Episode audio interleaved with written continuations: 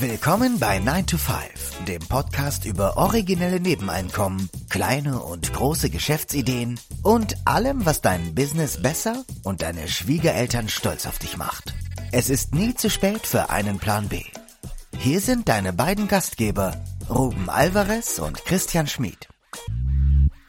Hallo und willkommen zu einer neuen Episode des 9 to 5 Podcasts. Am Mikrofon der Ruben und mir gegenüber sitzt der Christian. Schönen guten Abend. Der Titel der heutigen Episode, und da waren wir ja wirklich ultra sehr, kreativ. Ja, sehr kreativ. Sie lautet, haltet euch fest, nach mehr Nebeneinkommen nach Feierabend. Zwei neue Side-Hustle-Ideen. Genau, wir wollten euch mal wieder mit Side-Hustle-Ideen versorgen, falls ihr danach giert, ein Nebeneinkommen aufzubauen. Und wir haben ja mittlerweile auch schon ja, ein paar Dutzend Ideen vorgestellt, aber immer wieder frische Ideen kann nicht schaden. Die erste Idee, Smartphone-Schulung für Senioren. Die Idee äh, kann man so umschreiben, äh, es ist ein Kaffeeklatsch mit einer Smartphone. Smartphone-Schulung, Entschuldigung. Die Idee ist, ähm, bis zu sechs Senioren kommen an einem Nachmittag im Seniorenheim oder im Wohnzimmer eines Seniors zusammen und bekommen ja in zwei oder zweieinhalb Stunden ähm, die Smartphones erklärt. Genau. Und wir sind darauf gekommen, weil wir beide Senioren in unserem Umfeld haben, die Hilfe beim Smartphone nutzen brauchen. Also ich habe den Christian, der Christian hat mich. Und übers Telefon ist das tatsächlich manchmal schwierig und es gibt bestimmt noch andere, die ihre Enkel und Kinder nicht im direkten Umfeld haben, so dass man mal über die Schulter gucken kann und was zeigen kann daher kommt diese Idee und dann haben wir ein bisschen recherchiert und unter anderem diese Informationen gefunden. Ich lese mal vor, bei den unter 70-Jährigen sind mehr Menschen online als offline. Bei den über 70-Jährigen ist es genau umgekehrt. Und wir sind der Meinung und haben auch durch Recherche herausgefunden, dass die Mehrheit der Senioren das nicht so wünscht, sondern gerne mehr online wäre, aber eben Schwierigkeiten hat, ja, bei der Bedienung von Smartphones. Und ist ja auch umschrieben worden, dass äh, praktisch die digitale Spaltung der Bevölkerung droht und das auf Kosten der Senioren. Ähm, und noch wird auch von der Bundesregierung nichts unternommen, es wird auch nicht unterstützt. Deswegen ähm, hatten wir die Idee, dass man gerade dieser Zielgruppe oder Altersgruppe helfen muss. Und ein schickes Design, so wie das ja bei, bei uns äh, beliebt und begehrt ist, ist wohl für Senioren gar nicht attraktiv. Auch das ergeben Umfragen, sondern 98 Prozent möchten einfach ihr Gerät gut bedienen können. Das ist der springende Punkt. Das ist auch das Problem. Ähm, ich weiß es aus eigener Erfahrung. Ich, wir haben unserer Mutter in der Tat ein Smartphone geschenkt, mhm. nicht sehr altersgerecht. Und gerade mal, äh, sie beklagt es auch, und das hat auch eine Studie hervorgebracht, dass gerade die schwierige Bedienung und die sehr oft zu kleinen Schriften als Negativ Negativpunkte angemerkt wurden. Da könnte nämlich dann auch eine, eine Kaufberatung schon ja, ein Add-on sein zu dieser Nebeneinkommen-Idee oder eine zusätzliche Idee oder wie auch immer. Man kann es vielleicht auch verbinden, nämlich dann schon beim Kaufen die Senioren zu begleiten und zu beraten und das passende Handy auszusuchen, sodass man im Nachhinein gar nicht so viel ja, Aufwand hat, um die Funktionen zu erklären. Ich glaube sogar, dass sich sehr vieles auflösen würde, wenn man auf diese etwas einfacheren Smartphones zurückgreifen würde. Äh, wie schon gesagt, äh, sehr oft bekommen gerade Senioren von ihren Kindern hm, vielleicht die falschen Smartphones geschenkt. Äh, ich will jetzt ja keine Ma Marken nennen, aber ich glaube, dass äh, ähm, meine Mutter selbst mit einem so heißt es zumindest, selbsterklärenden iPhone äh, klarkommen würde. Mhm. Und äh, ich denke einfach mal, wenn man das richtige Gerät hat, wird sich sehr vieles auflösen und dann wäre auch so ein Workshop besser durchführbar. Genau. Und es gibt auch schon private Dienstleister, die das anbieten. Ich war auch neulich bei Saturn. Und da wird das unter, unter anderem auch schon angeboten für 30 Euro, glaube ich, Ersteinrichtung des Handys oder so nennt sich das. Also der, die Nachfrage scheint da zu sein, der Markt scheint da zu sein. Es gibt private Dienstleister, die das auch für ungefähr 30 Euro die Stunde äh, heute anbieten. Wenn man das aber jetzt bündelt und in einem Workshop macht, in einem Kaffeeklatsch macht, ja, dann lohnt sich das auch finanziell, so dass man, dass man dann echt einen Zeithassel draus machen könnte. Aber diese Dienstleistung bei Saturn, hast du gerade gesagt, äh, wird ja für jedermann angeboten. Das Richtig. ist ja nicht nur für den Senior, Richtig. sondern anscheinend haben auch jüngere Menschen Probleme, ähm, A, das passende Gerät zu finden und B, das entsprechend zu, zu ja, Ein, einzurichten, ja. einzurichten und zu nutzen.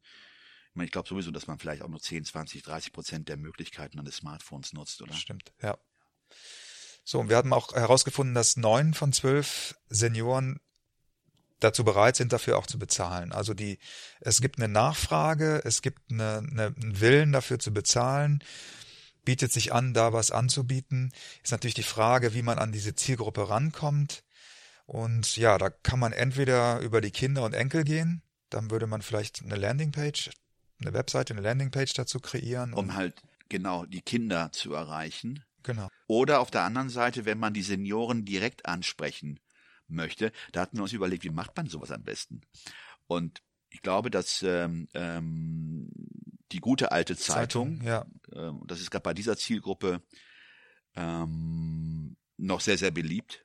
Ich habe da mal gelesen, dass laut Studien 80-Jährige äh, am Tag mit einer Stunde Zeitungslektüre beschäftigt sind und da wirklich auch von A, von hinten, von der ersten bis zur letzten auch die Anzeigen lesen. Da wäre mal zu überlegen, ob man auch in der Lokalzeitung, hier in Köln ist es äh, das Wochenspiegel. Wochenspiegel, einfach mal inseriert, ist ja auch nicht so teuer. Ich glaube, äh, ich habe mal herausgefunden, so um die nu- neun bis zehn Euro müsste man bezahlen für 150 Zeichen oder fünf Zeilen, wo man praktisch diese Schulung anbieten kann. Aber oder auch Aushänge im Kiosk oder bei Supermarkt oder- Supermarkt und so weiter. Aber es gibt dann zwei Wege. Einmal könnte man das über die Kinder und Neffen als Geschenkidee auch für die Mhm. Großeltern äh, lancieren oder direkt über Zeitung. Sonst wüsste ich auch nicht auf Anhieb, wie man sonst noch ähm, Ich kann mir vorstellen, dass wenn, ja, wenn das sich einmal rumspricht, dass man dann über Mundpropaganda wahrscheinlich Empfehlungen bekommt ja, das denke ich auch. und dass das irgendwann auch zum Selbstläufer wird, denke ich mir. Oder über Pflegedienste vielleicht Pflegedienste, oder genau, Seniorenheime, stimmt. Ja. wo man einfach mal vorstellig wird und sich praktisch anbietet für diese an sich sehr tollen Möglichkeit, Geld zu verdienen, indem man anderen Leuten hilft. So, das war die erste Idee zur Generierung eines Nebeneinkommens, nämlich Handy, Schulungen, hat so einen sozialen Aspekt. Man hilft Leuten, den Anschluss zur digitalen Welt nicht zu verpassen. Genau. Die zweite Idee, die wir euch heute vorstellen möchten, das ist die Dividendenaktienstrategie, das vielleicht einzige wirklich passive Einkommen der Welt. Wir haben ja in den letzten Episoden relativ viel über ja, finanzielle Bildung, ETFs. Wir hatten Margarete Honig neulich dort mit dem, die das Buch Easy Money geschrieben hat. Wir hatten Florian Wagner da mit Rente mit 40 und natürlich auch Frau Beate Sander, die Mit ihren uns 50 Publikationen Ja. zum Thema Aktien und An Aktienanlage. Äh, empfehlenswert ist das Buch von ihr, der Aktienkompass. Nee, Entschuldigung, der Aktienführerschein. Genau. Sind auch verlinkt übrigens auf unserer Seite Ressourcen. Wenn ihr auf unserer Internetseite geht, Ressourcen, da haben wir einige Buchtipps verlinkt oder auch bei den einzelnen Episoden findet ihr auch immer die entsprechenden Buchtitel dazu. Das könnte also jetzt die Dividendenaktienstrategie könnte man auch als Investmentstrategie sehen durchaus, aber wir wollen heute sie als Zeithassel vorstellen. Und zwar ist da die Idee, dass du dir über den Aktienkauf ein passives Einkommen, ein regelmäßiges passives Einkommen aufbaust. Und wir sind bei dem Thema passives Einkommen sehr kritisch und sehen es auch so, dass die meisten, die als solche verkauft werden auf Instagram und wo auch immer, äh, nicht wirklich passiv sind, weil der ganze, ja, da wird der Anfang der Geschichte erzählt und das Ende, aber der ganze Mittelteil, der nämlich ein Arsch voll Arbeit ist, Der wichtige Teil, genau. der wird nicht erzählt. Also du musst entweder ein Buch schreiben, ein E-Book schreiben oder einen Blog aufbauen oder einen Videokurs machen oder was auch immer.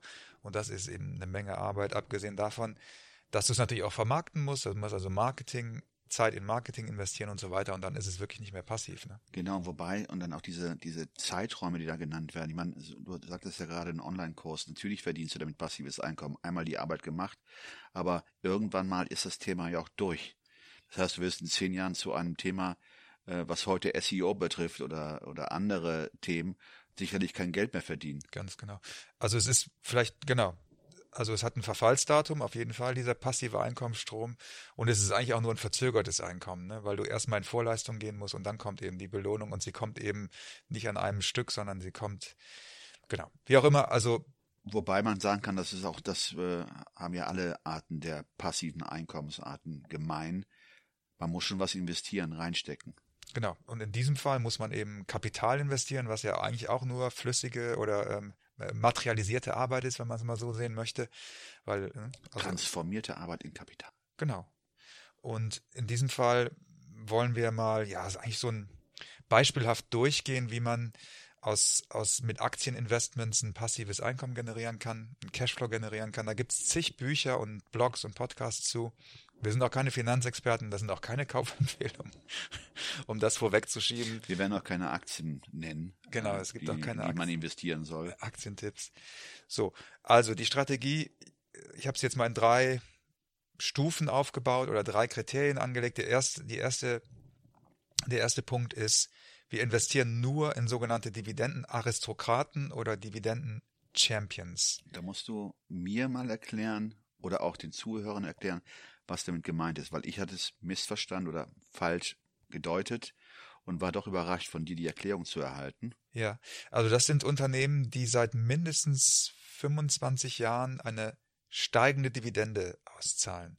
Also soll heißen, wir haben jetzt 2020, wir hätten also bei 1995 hätte dieses Unternehmen anfangen müssen, eine Dividende zu zahlen und die hätte 1996 schon höher sein müssen als im Jahr zuvor und so weiter. Und jetzt, wenn wir uns diese Zeitspanne angucken, da waren zwei Finanzkrisen in dieser Zeitspanne, mindestens zwei. Und auch in dieser Zeit haben diese Unternehmen also bewiesen, dass sie nicht nur die Dividende weiterzahlen, sondern die auch erhöhen.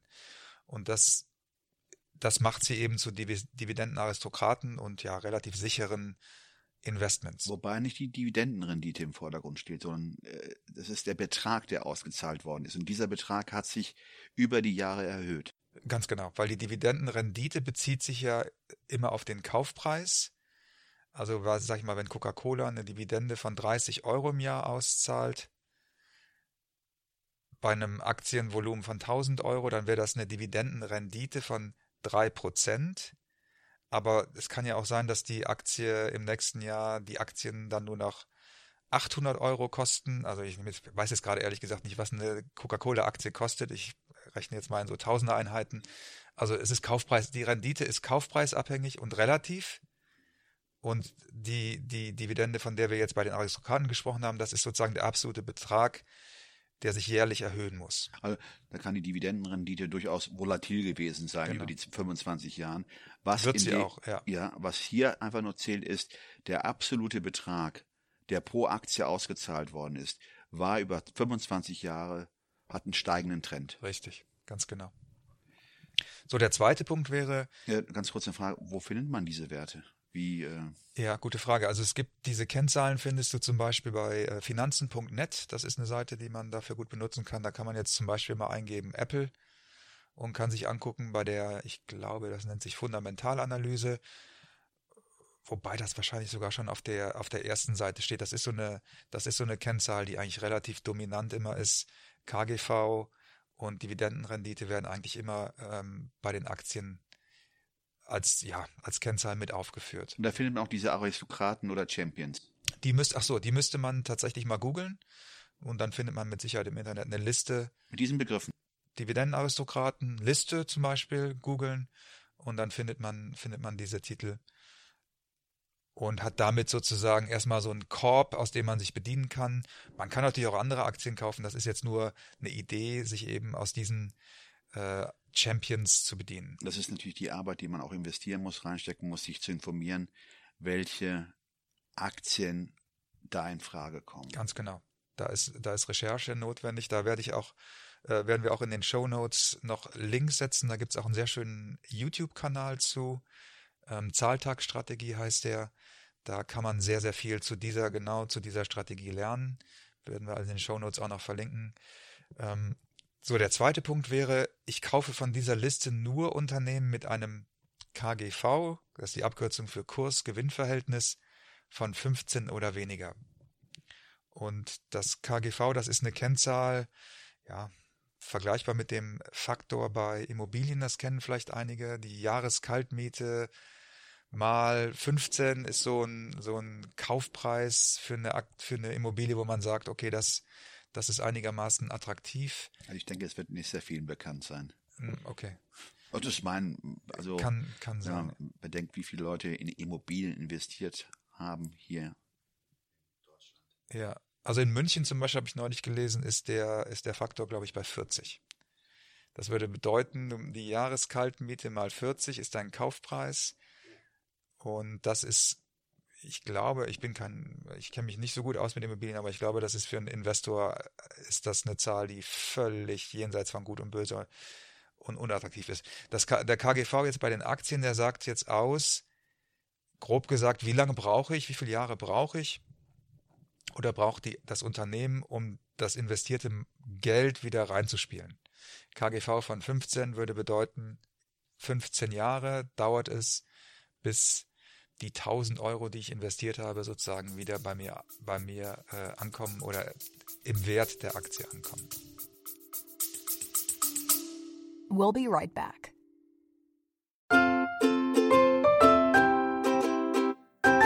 Es ist Zeit für Werbung in eigener Sache. Aber keine Sorge, wir machen es kurz und schmerzlos. Wir, also Christian Schmid und Ruben Albert Barrera, die Leute hinter dem 9-to-5-Podcast, wir haben ein Buch namens Feierabendboss geschrieben. In diesem Buch zeigen wir, dass es möglich ist, deine eigenen Wege zur finanziellen Unabhängigkeit zu gehen, ohne komplizierte Finanzbegriffe oder trockene Ratschläge. Versprochen. 33 realistische Ideen für Nebenjobs sind darin enthalten, die du starten kannst, ohne deine Ersparnisse zu plündern. Es geht darum, dir mehr Optionen zu bieten, weniger abhängig von deinem 9-to-5-Job zu sein. Denk darüber nach, es deinem Chef bei der nächsten Kaffeepause zu erzählen. Hey Chef, ich werde mein eigener Chef. Feierabendboss ist ab sofort erhältlich. Überall, wo es gute Bücher gibt. Also schnapp es dir und lass uns zusammen auf die Reise gehen. Zu der Freiheit, die du verdienst.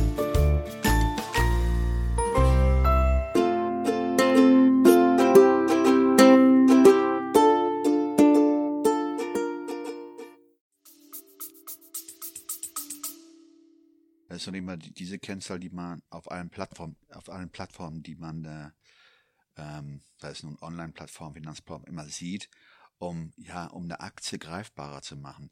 Wobei ich immer denke, KGV ist ein sehr schöner Parameter, den man heranziehen sollte, aber er gibt auch nur das halbe, oder nicht das ganze, also nicht halb, aber nicht das, das ähm, ähm, äh, klarere Bild. Es gibt da einen, äh, einen eine Methode, die man sehr oft heranzieht, die nennt sich EBIT-Methode, weil KGV hat so einige Nachteile. Ähm, ein Nachteil ist, dass KGV die Schulden eines Unternehmens nicht berücksichtigt. Und man weiß auch nicht, wie der Gewinn definiert ist. Ist es der Gewinn der letzten zwölf Monate? Ist das der Gewinn, der prognostizierte Gewinn oder ist es der Gewinn des letzten Geschäftsjahres? Man weiß ja nie, welche Parameter da in diese Kennzahl äh, einspielen. Und ähm, auch werden die Steuern nicht berücksichtigt. Das ist immer interessant, wenn man vielleicht Aktien aus der Schweiz kauft und Aktien aus dem äh, aus Deutschland und beide Titel, die man sich ausgesucht hat, haben jeweils den gleichen KGV. Dann äh, würde man dazu geneigt sein, so eine 50-50-Regel zu machen. Okay, ist egal, ob ich jetzt in, in, in das Schweizer Unternehmen investiere oder in das deutsche äh, Unternehmen investiere.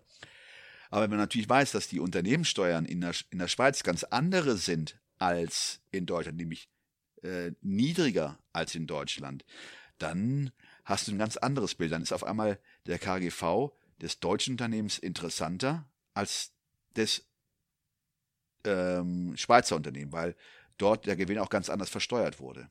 Okay, sehr interessante äh, Anmerkung. Ja, ja, Und genau da, da setzt die, die EBIT-Methode an, ist aber auch so nicht, ich habe es nicht sehr War oft gesehen. Nicht, nicht also bekannt, ist, ja. Äh, da wird nämlich äh, in der Tat die Nettoverschuldung des Unternehmens herangezogen. Und ich werde nicht zu sehr ins Detail gehen. Und man nimmt das operative Ergebnis, also das Ergebnis vor, ähm, vor Einkommen und Steuer, also EBIT, Earning Before Income and Taxes. Und das setzt man in Relation in eine Art Quotient und der Wert, der dort ermittelt wird, ähm, äh, gibt dann Ausdruck, wie attraktiv eine Aktie ist. Je höher dieser Wert ist, desto unattraktiver die Aktie. Genau, okay. Sehr, sehr interessanter Hinweis. Das ist auch sowas, was man wahrscheinlich dann nochmal bei Interesse googeln sollte und sich genauer anschauen sollte. Wir werden es auf jeden Fall auch in den, in den Show Notes ähm, ähm, bringen und erklären. Genau. Für jeden, der so, interessiert ist, das nachzulesen. Genau. Der dritte Punkt dieser Mini-Strategie wäre, wir wählen nur solche Unternehmen aus, die mindestens 4% Dividendenrendite erzielen. Da haben wir sie, die Dividendenrendite. Genau. Also wir haben gesagt, äh, wir wählen aus dem großen Korb der Dividendenaristokraten und Champions aus.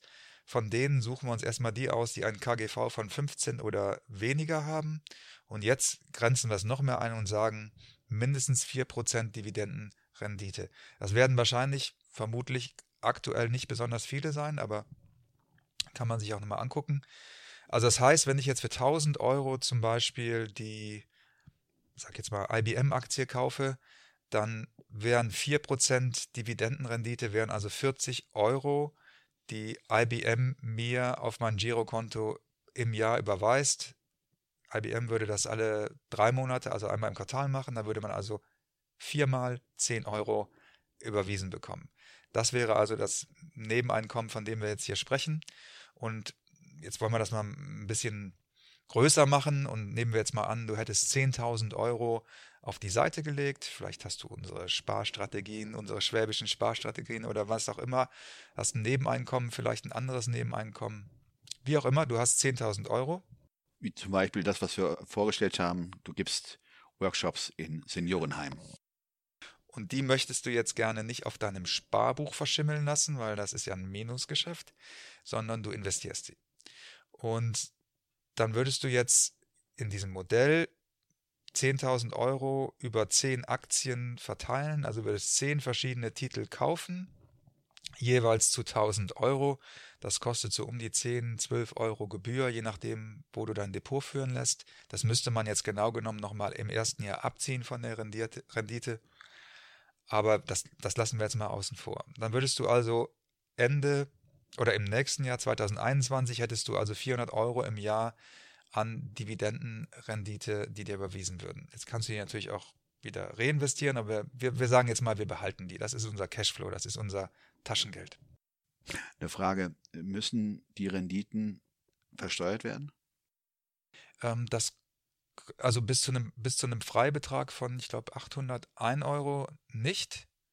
Und was darüber hinausgeht, müsste versteuert werden. Also jeder Sparer, jeder Erwachsene hat ja einen Freibetrag von äh, 801 Euro im Jahr. Also bei 400 Euro im Jahr wären die tatsächlich so. Aber ich meine, insofern auch äh, äh, die Frage äh, war, war ich auch rhetorisch, weil letztendlich auf jedes Einkommen nimmt der Staat in der Form eine Steuer. Ne? Ja, wobei die tatsächlich, äh, diese 400 Euro wären tatsächlich steuerfrei. In dem Fall ja. In dem Fall ja, genau. Aber wir wollen ja mehr rausholen. Richtig, genau. Mhm. So, jetzt kann man sagen, da ist natürlich irgendwie auch, äh, ja, für einen hohlen Zahn, ne? Das ist für, was weiß ich, äh, für einen Flug nach Bangkok würde es äh, fast reichen, aber ah? ja, ich glaube so 500, 600 Euro ist man, ist man in Bangkok, manchmal günstiger. Okay. So, jetzt wenn du die, diese Aktien aber einfach im Depot liegen lässt, dann hast du nämlich noch ein schönen, schönes Bonbon, nämlich es gibt diese Faustregel, dass du, dass sich das das nennt sich Dividendenwachstum, dass sich die Dividenden über zehn Jahre Pi mal Daumen verdoppeln. Also aus den 400 Euro im Jahre 2021 wären im Jahre 2031 schon 800 Euro geworden. Für den Fall, dass keines dieser Unternehmen pleite geht, keines dieser Unternehmen seine Dividende kürzt oder komplett streicht. Und übrigens sind bei diesem Modell auch die Kursgewinne jetzt nicht mit eingepreist. Also das Vermögen, was du eventuell aufbauen, davon ist ja auszugehen, das Vermögen, das du aufbaust, wird in dieser Berechnung erstmal beiseite. Genau. Das Nebeneinkommen, diese 400 Euro, sind sozusagen deine Mieteinnahmen, dass die Kursgewinne über zehn Jahre wahrscheinlich nach oben gehen, sehr wahrscheinlich nach oben gehen. Das heißt, aus deinen 10.000 Euro werden wahrscheinlich, ja, mehr als 10.000 Euro am Ende äh, nach zehn Jahren dort stehen. Aber das wollen wir jetzt mal außen vor lassen, weil wir das auch nicht vorhersehen können, die Zukunft. Im Grunde kannst du sagen, dass du, also jetzt ganz einfach, platt ausgedrückt, nach zehn Jahren oder in zehn Jahren hast du mindestens 4000 Euro an Dividenden erhalten. Genau. Das mindestens. Gut, das hast du ja gesagt, es verdoppelt sich, müsste so eine Kurve, aber mindestens 4000 auf jeden Fall bis hoch zu, müsste man ausrechnen. Ja. Kommt dann auch ein bisschen darauf an, welche Unternehmen du ausgewählt hast und wie die sich entwickeln, ne? aber all das, wie gesagt, das sind alles ja nur so Pi mal Daumenwerte, an denen man sich orientieren kann, um mal so ein Modell aufzuzeigen. Und ich finde es schön zu sagen, Dividenden sind wie Mieteinnahmen. Soll heißen, ich muss jetzt nicht immer gucken, wie meine Coca-Cola-Aktie steht. Ich gucke ja auch, wenn ich ein Haus hätte, muss ich jetzt auch nicht immer, äh, was weiß ich, alle sechs Monate zum äh, Haus- und Grundbesitzerverein laufen und mein, mein Haus schätzen lassen, weil das ist ja im Grunde genommen relativ wurscht, wenn ich die Mieteinnahmen bekomme. Und so ist es bei den Dividendenaktien auch. Die Kursgewinne sind eigentlich nicht so relevant oder die Kursschwankungen sind eigentlich nicht so relevant. Wobei, da fällt mir gerade wieder diese Anekdote ein, die von den äh, äh SPD Geschäftsführern angedacht worden ist, eine Steuer auf eine mögliche Wertsteigerung auf Immobilien ja. zu nehmen. Aber das ist bei, na gut, äh, das sind Luftnummern. Man weiß es aber nicht. Sie sind sehr kreativ in der Gestaltung von Steuern. In der Steuer, in der Steuerbeschaffung. Genau. Gut, das war jetzt die Dividendenaktienstrategie, unser zweiter Side-Hustle für heute.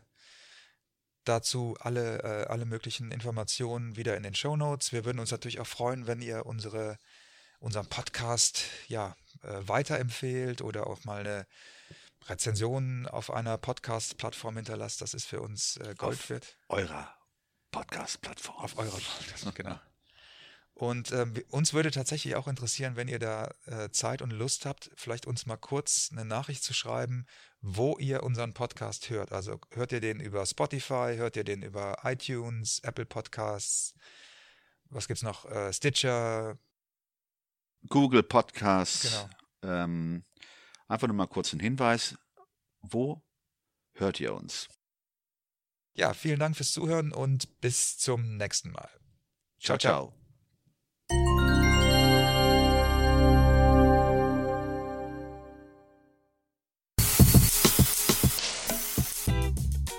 Das war 9 to 5, der Podcast von Christian und Ruben. Alle in der Episode erwähnten Links findet ihr in den Show Notes auf 9to5.de.